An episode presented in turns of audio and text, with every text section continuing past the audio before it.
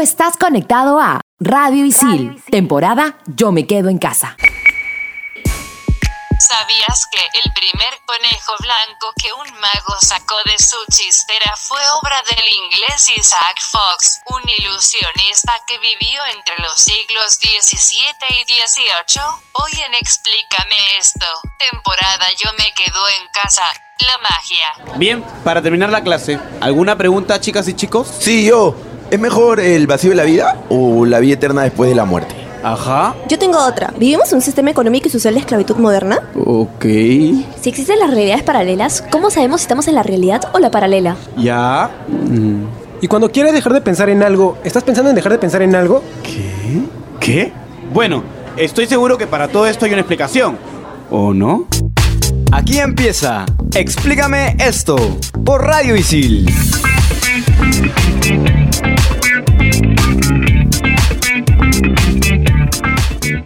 Thank you. Bienvenidos a Explícame esto, temporada Yo me quedo en casa por Radio Isil. Yo soy Gustavo y estoy bien acompañado una vez más con Gabo y Samantha y obviamente nuestra queridísima Isabel. Saludos a todos los seres mágicos, trolls, elfos, hadas, duendes. Especialmente al troll de Gustavo, al elfo de Gabo y a la bruja de Sam. Soy Isabel, aprendiz de Merlí, la más poderosa entre las inteligencias artificiales. Bueno, la verdad es que Isabel ya me está llegando hartamente. Va, es es el segundo programa y ya no me cae, la verdad. Sí, y yo estaba por decir lo mismo. O sea, espérate, mamita, pero yo no soy ningún elfo. Te me ubicas un poco que yo sí te puedo desconectar. Chicos, tienen que acostumbrarse, en verdad. Ya, ya a mí Isabel me tiene punto a cada rato. Ya, yo la dejo ser nomás. Me ha dicho troll ahorita y pienso en el troll chiquito, los que son como gnomos. Pienso en el troll gigantón que tenían su mazo gigante. Pienso hasta el troll de internet. No, no sé, ya, yo, me da igual, en verdad. Dime lo que quieras, Isabel. Aquí estoy. Atácame. Aquí estoy. Te resbala todo, te resbala. Me resbala, me resbala. Bien, pero antes de seguirle tirando tanto barro a Isabel, me gustaría comentar un poquito lo que ella dijo en el ¿Sabías qué? Porque me pareció súper interesante, ya que yo nunca he visto un acto del conejo. ¿Qué? No puede ser, es un clásico de las fiestas infantiles. Ya es que yo no iba a fiestas infantiles, creo. No tenía vida, no tenía amigo entonces. Bueno, Gabo, yo recuerdo eh, tampoco haber visto en un show. Tampoco he ido a un montón de shows de niño a esta edad, pero en los dibujos, en el cine, ahí sí lo he visto, ¿no? El ejemplo clásico de, uy, sí, saqué el conejo del sombrero. Clasiquísimo, chicos. Me están preocupando porque siento que en su infancia no tuvieron tanta vida social. Pero yo me pregunto, ¿dónde estaba el, co- el conejo? O sea, en el sombrero, ¿dónde estaba? No sé, por eso No, no, pues ahí, ahí está el truco de magia, pues Gabo. ¿Tú crees que el mago te va a comentar su truco de magia? No, pues. Tienes razón, un mago nunca revela su secreto. Y antes de irnos por la tangente, empecemos definiendo lo que es la magia, que es el tema del que vamos a hablar hoy día. La magia es el arte o ciencia oculta que consta en las creencias y prácticas con resultados sobrenaturales mediante rituales, conjuros e invocación. Esta palabra proviene del griego mageia, que es cualidades sobrenatural, magique, que junto a la palabra tecne conforma la palabra artes mágicas, y mágico, que significa mágico y que proviene de magos, orden ofrecida a la clase sacerdotal o erudita. Bien, ustedes no sé si recuerdan a los reyes magos de la Navidad. Bien, no es que ellos sean magos, no es que, no es que hagan magia, sino que ellos son eruditos del medio ambiente, sabios. Ah, ok. Entonces te definen como magia como la manifestación de la supuesta veracidad de algunos efectos que no requieren averiguar sus causas. Es un término usado para nombrar a la ciencia oculta y es considerado un medio por el cual tiene dominio sobre la naturaleza alterando los elementos según su voluntad. O sea, los magos pueden hacer lo que quieran sobre la naturaleza. Ajá, el ocultismo, esoterismo y superstición también están vinculados con la magia. Ahora hablemos de la definición del ilusionismo. Referencia a ilusión. Habla de todo aquello que se ve o aparenta, pero no es la realidad. Manipulación de realidad de otro para crear una falsa imagen. Bien, ahora recordemos que siempre el ilusionismo es un arte escénico, o sea, hace referencia al espectáculo. Y este lo realiza el ilusionista, quien se encarga de realizar los trucos frente al público para generar el efecto de ilusión. Ahora se preguntarán, ¿qué es este truco? El truco se llama al engaño, timo o treta de una persona que puede llevar a cabo para cumplir un objetivo o llegar a una meta.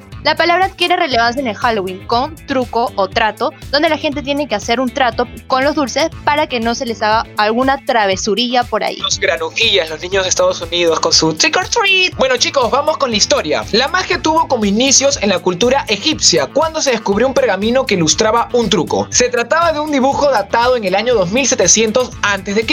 En él se representa al faraón de Khufu de Keops. Dedi era el nombre de ese mago que se atrevió a degollar una oca, un pelícano y un buey ante los ojos del faraón, y que a los tres le devolvió la vida por arte de magia a pesar de haber arrancado sus cabezas. Ahora, posteriormente se derivó a la cultura celta y a los griegos. En el principio, la magia era utilizada para mover masas y mantener el poder generando miedo, también para engañar y estafar a las personas. En la antigüedad, los magos eran los sacerdotes o estudiosos de la alquimia, que era más o menos lo que les contaba sobre los reyes magos de la Navidad. Y ellos la utilizaban en las ceremonias para convencer al pueblo del poder místico de los dioses, con el propósito de que estos ofrecieran tributo, el cual se quedaban ellos, o sea, unos ladrones. Y en la Edad Media, los magos eran considerados brujos que hacían pactos con el diablo, por lo tanto fueron perseguidos y quemados en las plazas. Pero no todo fue oscuro en la magia, porque siglos después surgió un movimiento que mostraba un nuevo tipo de mago, los hechiceros se manifestaban como personajes de atracción en un espectáculo. En el siglo XVII, por primera vez, un acto de magia profesional en el medio de entretenimiento con un espectáculo abierto a todo el público. Pero es hasta el siglo siguiente, o sea, en el siglo XVIII, cuando fueron empezados a tomar en serio, recuperando su prestigio como artistas y lograron obtener ganancias lucrativas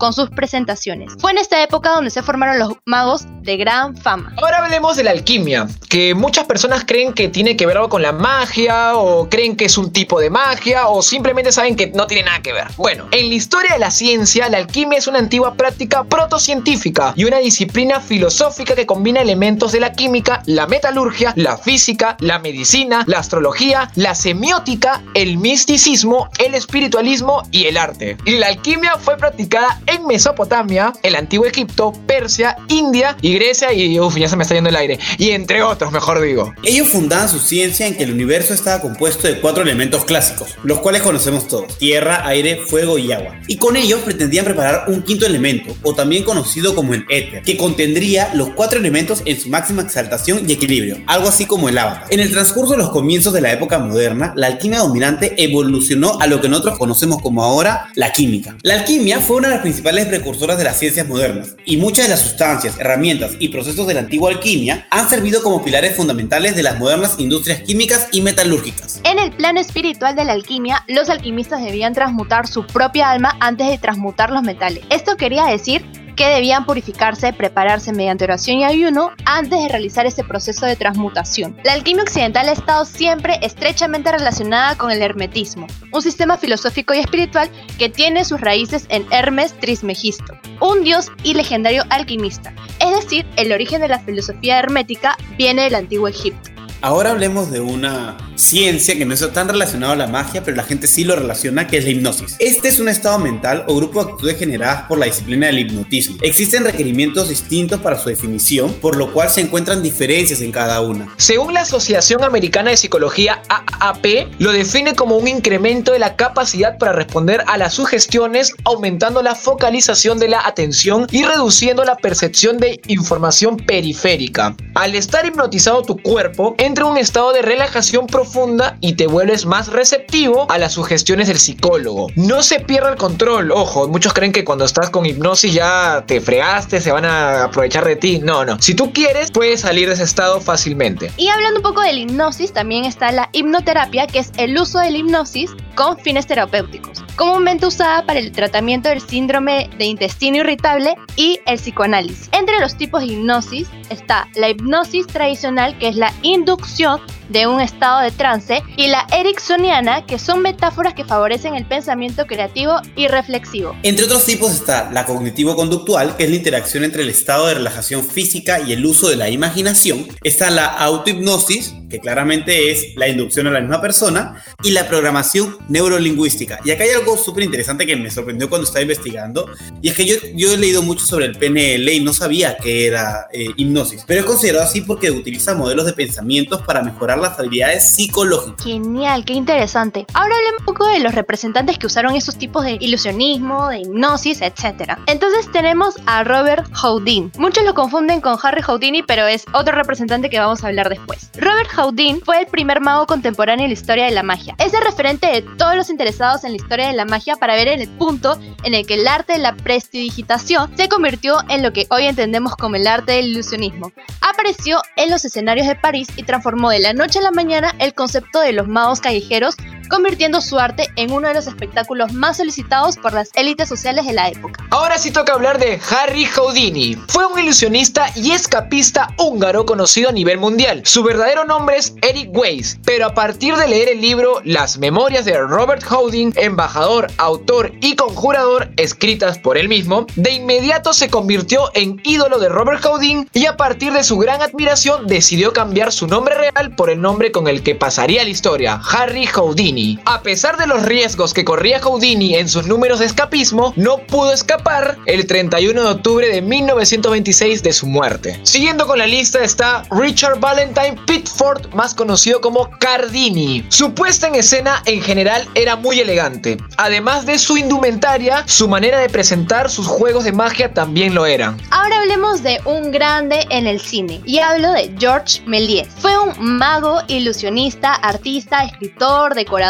dibujante, fue de todo en verdad. Y pionero de los efectos especiales en el cine, que fue uno de sus aportes más grandes en la cinematografía mundial y también fue quien le abrió las puertas del cine a la magia. Y ahora vamos a hablar de Dave Vernon. Este fue un ilusionista canadiense conocido por los magos de todo el mundo como el profesor, así como el de la casa de papel, el profesor. ¿Por qué? Porque mientras que vivió en The Magic Castle, Vernon instruyó a una gran cantidad de magos. Dedicó gran parte de su carrera a dominar completamente el que fue su primer libro de magia, The Spurt of the Card Table, un tratado sobre manipulación y trampas en los juegos de cartas. Continuando, tenemos a Harry Blackstone. Es el responsable de crear trucos como cortar a una persona a la mitad o desaparecer una caja. Ahora hablemos de David Copperfield. Este es un ilusionista estadounidense, nacido en 1956 y vivo hasta ahora, el cual es considerado uno de los mejores en su género y un pionero en la magia moderna. En 1983 asombró al mundo entero al hacer desaparecer, con público en directo y a través de la televisión, a nada más y nada menos que el monumento de la Estatua de la Libertad. Increíble, In- fue, es un capo, es un crack. Pero lamentablemente en el 2018 tuvo que revelar uno de sus más conocidos trucos de magia, el Lucky 13.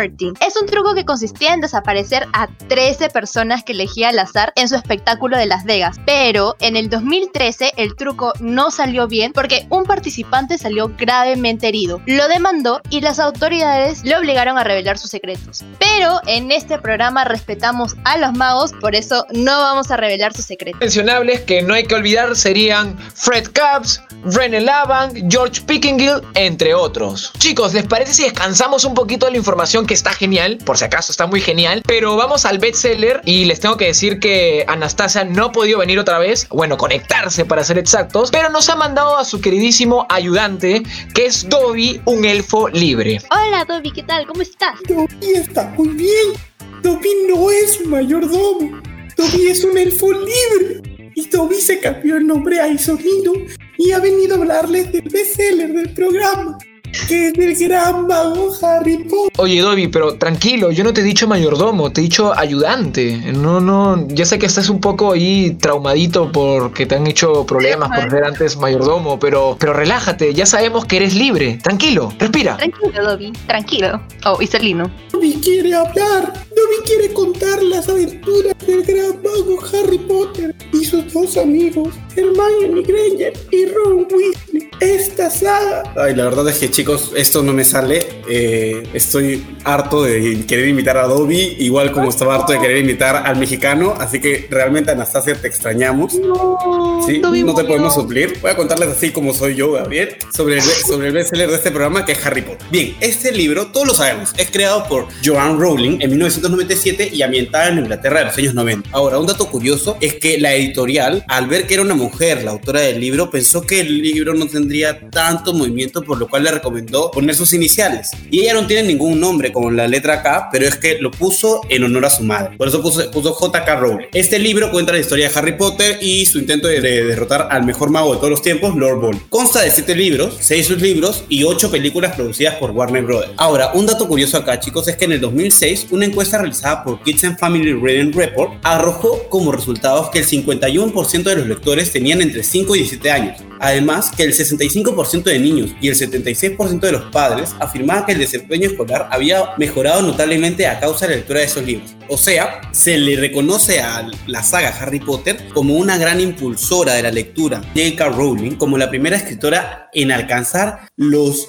mil millones de dólares en ganancias. Es increíble como ver que pasó de la extrema pobreza literalmente a ser multimillonario. Gusto, ¿quiere decir algo sobre la mejor saga de todos los tiempos llamada Harry Potter? No hay mucho que decir, en verdad. Solo cabe recalcar que es muy buena, sea ya por los libros, que obviamente son el original, o su adaptación en el cine, que también fue muy genial y muy, muy chévere, si lo, podría, si le podría decir en esas palabras. Y es parte también de mi infancia y adolescencia. Y agradecido pues con este con esta gran obra, bueno, obra no, novela, nada más. Igual, si quieren saber más sobre esta gran saga, les invito a, a escuchar uno de nuestros primeros programas en Explícame esto que es Harry Potter. Excelente, Gabito. Buena info. Pero ahora sí, nos vamos a descansar un ratito y regresamos en el próximo bloque aquí en Explícame esto temporada. Yo me quedo en casa por Radio Isil.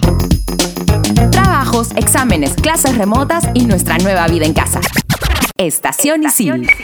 Estrenamos los jueves. Explícame esto por Radio Isil.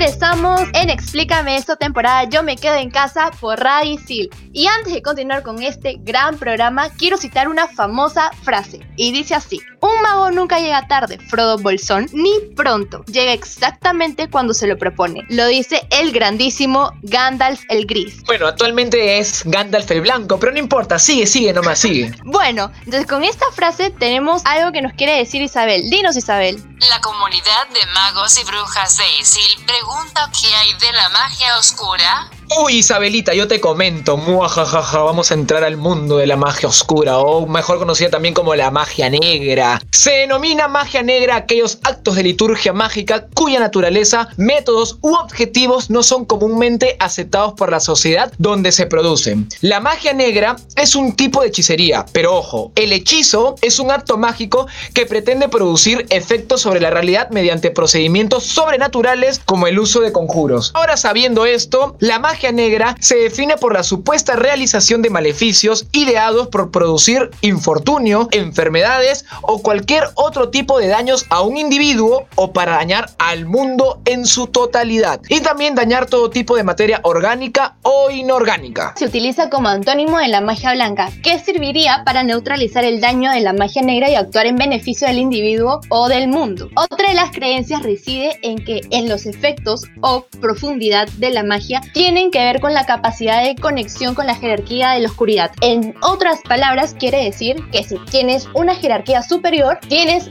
una mayor conexión con la materia. Y si ustedes creían que todo terminaba en esa magia, pues no, mi cela, estás en nada, estás en cero, pues hay otras magias que tienen que ver con esta, con la magia negra. Y la primera que tenemos es la magia roja o hematomancia, que es un tipo de magia de adivinación cuyo componente central es el uso de la sangre u otros tejidos vivos. Luego está la necromancia, que es la magia que utiliza el conjuro y el control de los muertos, pues ese término significa evocación a los espíritus de los muertos. Y luego está, como una mención especial, considero yo que merece, la menos conocida que es la magia gris, que vendría a ser una mezcla de magia blanca y negra con propósitos desconocidos. Ahora, yo me pregunto, ¿Gandalf el gris usaba magia gris? En teoría sí, porque era un, un, mago de magia gris que usaba un poco de energía pues eh, oscura y blanca, pero después cuando se vuelve un ser superior eh, se transforma en Gandalf el Blanco y ahí será full magia blanca se podría decir, así que tu pregunta sí, sí es correcta, sí usaba magia gris. Ahora hablemos del vudú y si creías que el vudú tenía sus orígenes entre la magia pues lamentablemente estabas equivocado, pues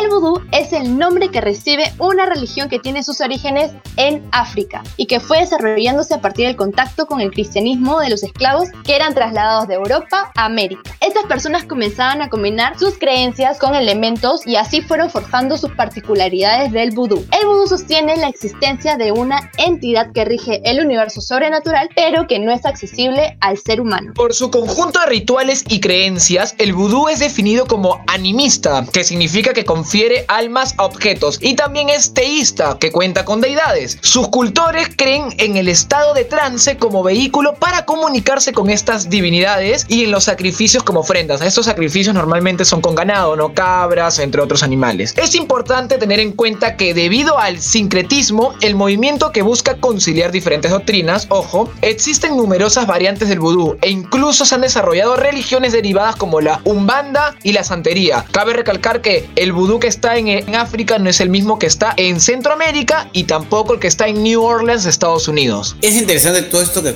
Gustavo, porque de esta manera los hombres se comunican con dicho universo mediante otras entidades que se conocen como loas. En otras palabras, los loas son intermediarios entre las personas y la principal entidad sobrenatural. Cada loa es convocado y alabado de un modo diferente con rituales, danzas y otras prácticas. El vudú también contempla la participación de sacerdotes, más conocidos como Hogan, que tienen la capacidad de conectar a los loas para que estos espíritus hablen a través de ellos. Cuando el Hogan emplea su poder para realizar el mal, se le llama Bokor. Hay quienes creen que el Bokor puede hacer magia negra apelando a muñecos para dañar a las personas o convirtiendo a los muertos en zombies. Ciertos aspectos del vudú son muy controvertidos y esto lo vuelve una fuente irresistible de contenidos para guionistas y narradores de todo el mundo, especialmente para géneros tales como el terror y el suspenso. Sin embargo, como suele ocurrir cuando una creencia o disciplina se lleva a la ficción, muchas de las historias que giran en torno al vudú están plagadas de errores en lo que hace a las bases y las prácticas de esta religión algo que no la ha beneficiado para nada. Por ejemplo, ustedes chicos les apuesto que si escuchaban vudú pensaban automáticamente en magia negra, en algo malvado, satanismo, etcétera, etcétera. Exacto, exacto. Es lo que comúnmente las personas piensan, ¿verdad? Correcto.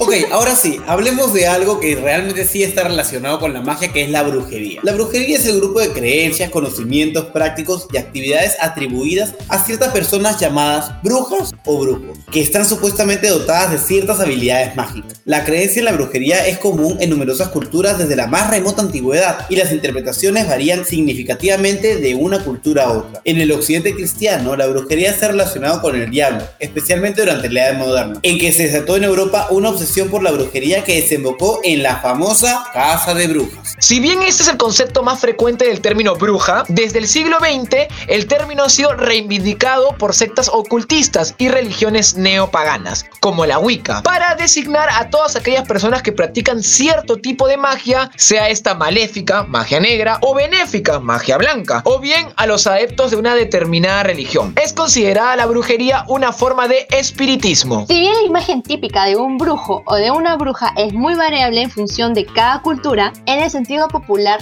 del mundo occidental, la representación de una bruja se asocia fuertemente hoy en día a la de la mujer con capacidad de volar montada de una escoba, así con el aquelarre, que es el lugar de brujas, y con la casa de las brujas. Igual no nos olvidemos de Sabrina la bruja adolescente, que en vez de montar una escoba, monta una ilustradora. Así es, Gabo. Además, al brujo, algunos lo asocian como el vidente o el clarividente y otros lo asocian con el chamán, quien es un especialista de la comunicación con las potencias de la naturaleza y de los difuntos. Mientras que en otros lados lo asocian con un brujo de tribu más orientado a la curación de enfermos del cuerpo y del alma. Un poquito de sus representantes. Enrique Cornelio Agripa de Nestesheim fue un médico, filósofo, alquimista, escritor, cabalista y nigromante alemán nacido en Colonia el 15 de septiembre de 1486. Agripa es en gran parte conocido por haber canalizado sus estudios en cuestiones oscuras para aquel tiempo y haber sido perseguido por ello. También tenemos a Alice Hitler, quien fue una noble ibero-normanda y fue la primera persona acusada y condenada por en Irlanda. A ella se le acusó de mandar a matar y envenenar a sus cuatro esposos que tuvo en su vida. La más tóxica, mi amiga. También sacrificó animales, ritos de demonios y blasfemia. Bien, ahora hablemos de Agnes Waterhouse. También conocida como la Madre Waterhouse, fue la primera mujer en ser ejecutada por cometer actos de brujería en Inglaterra. En 1566 fue acusada de cometer hechicería junto a otras dos mujeres, Elizabeth Francis y Joan Waterhouse. Hatfield Pevere. Ella confesó haber sido bruja y que su espíritu familiar era un gato. Más tarde convirtió en un sapo con el nombre de Satanás. Elizabeth Francis fue sometida a un juicio en Inglaterra en 1566 por hacer actos de brujería para enfermar a William Fine, quien murió el 1 de noviembre de 1565. También fue acusada de usar la hechicería para matar ganado, causar enfermedades, así como provocar la muerte de su marido. Por último, hablemos de Mergan Bien. Fue una mujer alemana condenada por brujería y quizás la más famosa de las víctimas en los juicios por brujería de Fulda en 1603 a 1605. Fue hallada culpable de brujería y quemada en la hoguera en el otoño de 1603. Ahora, hablando de un poco de brujas, quiero decir que la bruja Isabel tiene algo que decirnos. Para la anécdota de esta semana vamos a invitar a la bruja de Samantha, más bruja por su actitud que por sus poderes. Oye Isabel, acá la bruja eres tú, punto final. Bueno chicos, tengo una anécdota que primero sí, siempre cuando me presentaba decía, hola, soy Samantha, ¿qué tal? Y siempre me decían, oye, ah, como la bruja de, de la serie, ¿no? Y yo, ¿qué? No. O mi segundo nombre también es Úrsula y todos sabrán que la bruja o la mala de Ariel se llama Úrsula, entonces siempre me fastidiaban con eso y siempre me comentaban cuando me presentaba. Ahora, este tema ha sido un poco recordando mis viejos tiempos de la niñez cuando le tenía miedo a los magos. Y sí, amigos, le tenía miedo a los magos. Y siempre que eran las fiestas infantiles, yo me escondía para que no me eligiera, porque te juro que tenía miedo a que algo salga mal. ¿Se imagina que estaba haciendo su, su truco de magia y me quedé sin una pierna? Brother, qué miedo. Bien un poquito traumadita, eh, por si acaso. No, es que hemos escuchado, hay magos que le salen mal el truco y que imagínate que yo sea un caso de ellos. Bueno, a mí también me daría un poco de miedo, ¿no? Que ser justo el, el que pase mal el truco y me corten algo de verdad, no lo sé, pero creo que por la historia muy pocas veces han pasado esas cosas, creo yo. Pues yo estaba traumadita de niñita. Bien, bueno, aprovechando de que Samantha tiene un trauma bien fuerte, a mí me ha dado un poco de miedo esto de hablar de la magia negra y Gus, como siempre, seguro tiene frío. Vamos a darnos un descanso, limpiarnos un poco de todo esto y volvemos en el próximo bloque con el top 5. Explícame esto por Radio Isil.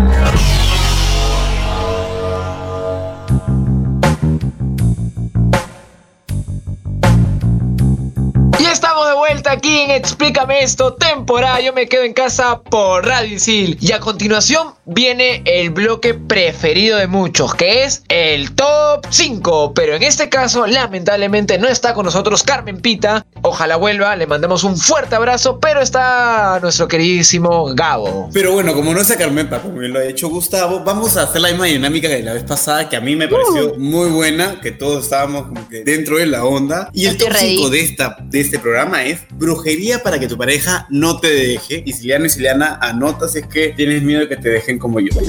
Top 5. Top 5. Vamos con el top número 5. El hechizo de amor. Y este todos sabemos que es un hechizo que vas a, a un chamán, a uno de brujería. e- Ese que tienen el anuncio pegado en los paraderos. Bien, vas a ese lugar, dices el nombre de la persona y pides que hagan el hechizo y punto. Chicos, ¿ustedes le aplicarían o no le aplicarían? Cuenten. No llego. No funciona tampoco. Bueno, yo tampoco eh, contrataría ese servicio, pero siempre me ha dado mucha risa que pues en un post encuentros, ¿no? Amarres o hechizos de amor. Dicen que los guachanos son los más efectivos, así que apunten nomás. El norteño, el norteño.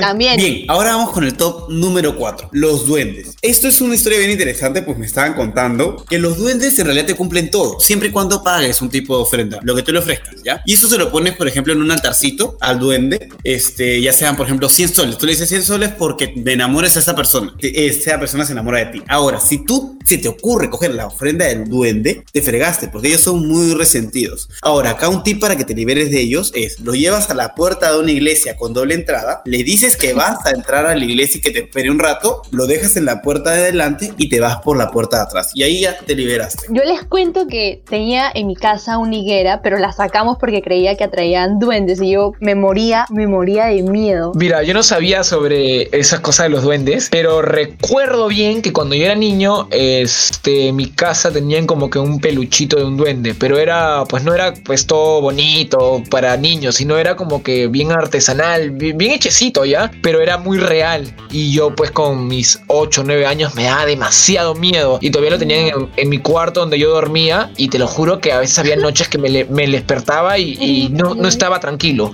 Y creo que superé ese miedo cuando lo sacaron del cuarto y después ya pasó, pues crecí y lo vi en otro cuarto y dije, hola, ¿cómo estás? Como diciendo, tú me has traído recuerdos malos. Pero ya, ya lo superé, a ese lo veo, lo saludo, Fresh. Bueno, yo como les decía, definitivamente no tendría ningún duende. Es más, no pienso hacerle ninguna ofrenda a esas personas porque no sé, me, me muero de miedo. Pero bueno, vamos con el top número 3. Este es muy sencillo, ¿ah? Para que anoten, son dos cosas que necesitas. Necesitas un cabello de la persona y una foto. El amarre más sencillo de la vida. Cuéntenme, chicos, ¿ustedes alguna vez lo han intentado o algo? Debajo de la almohada es el lado de los dientes, creo. Ah, ok. Bueno, yo, yo siempre he escuchado que muchos de los rituales, pues sea para amor o hasta para hacer daño, creo que siempre tienen que ver con un mechón de cabello y una foto, ¿no? O sea, es algo muy comuncito. Obviamente yo nunca me metería en ningún tipo de ritual o mandaría hacer, ¿no? No te digo que crea al 100%, pero si estuviera lo más mínimo no lo creo correcto. No llego, no llego. Bien, ahora vamos con el top número 2, que son los famosos amarres. Y yo les cuento que para realizar estos amarres, un experto realiza en primer lugar un estudio introspectivo de los deseos, inquietudes, sentimientos y problemas del cliente. Una vez realizado ese análisis, es el momento de elegir los ingredientes del amarre de amor, que han de ser cuidadosamente seleccionados para que el hechizo sea efectivo. Los ingredientes del amarre pueden ser desde alimentos hasta objetos de uso cotidiano e incluyen en algunas ocasiones piedras mágicas. Ese me suena más convincente, Gus, ¿qué dices? Quería preguntar algo. Yo creía que hechizos de amor era lo mismo que amarres. No es lo mismo entonces. Yo entiendo que no es lo mismo tampoco. Ah, correcto, correcto. Entonces aquí hemos aprendido algo también. Explícame esto para nosotros mismos. Obvio, obvio. Bueno, este, como lo dije hace un rato, ¿no? Este, no, yo nunca haría nada de estas cosas, por más que suene súper convincente y con un súper ritual, que me pongan piedras mágicas, qué sé yo. No, no, no, no le meto esas cosas. No necesito aparte. Ah, el que no necesita. Ja, ya, está bien. está Cuidado, bien. por favor. El galán de telenovela.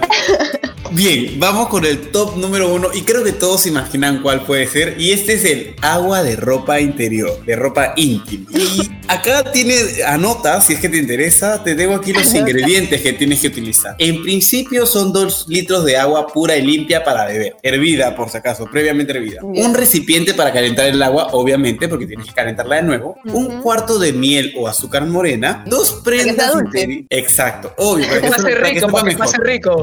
Para que que sepa pase, mejor. para que pase. Lo siguiente es dos prendas íntimas, una tuya y otra de tu amado o amada. Ten en cuenta, por favor, por favor, tienen que estar limpios, por favor. Por favor, por favor. Y una foto de tu amado de cuerpo completo. Ojo que la foto tiene que ser reciente, porque a ver, a ver, a ver. Pongamos que Sam quiere, no sé, la foto de su amigo de, que está enamoradísima de su, de su amigo de su colegio, ¿no? Ya, la- Ya, la muchacha ya está por acabar y sí, y está enamorada de Ya. su amigo del colegio. Y le muestras la foto de tercero de secundaria. No, pues, Sam, tiene que ser No, de pues. Bien, me quedé un poquito picón, me quedé un poquito picón porque no les conté un poquito de la preparación. Solo les quiero decir que no es tan sencillo como a- hacer el brebaje en el agua hirviendo y ya está, puesto que a las 12 de la noche, con una foto de tu amado debajo del vaso del brebaje, tienes que repetir la siguiente oración. Que con este té de ropa íntima, tú, el nombre de la persona, estarás bajo mi voz. Si duermes me sueñas, si despiertas piensas en mí y este hechizo que te hago será para dominarte para siempre en nombre del amor que te tengo. Pido a los seres de luz ser felices juntos para toda la vida. Tóxica Detective o Tóxico Detective, los dos. Toquen madera, chicos, toquen madera. Yo estoy que toco madera y ya me da miedo ya. Yo no tengo madera cerca de mi casa, caramba, todo es de metal, de vidrio. Ay, Dios. Bien, chicos, este fue el top 5 de la semana. Ya saben, si les interesó uno que otro ahí, brujería para amarrar a tu pareja, para, para que no te suelten, ¿sí? para, para incentivar esta toxicidad. Investiga un poco en redes sociales que ahí encuentras todo, ¿eh? Que si tu pareja desaparece no es porque sea mago, sino porque ya no quiere estar contigo. Amigo o amiga, date cuenta. Yo le agrego, o es porque también le faltó su agüita especial, ¿no? Creo yo. Faltó eso.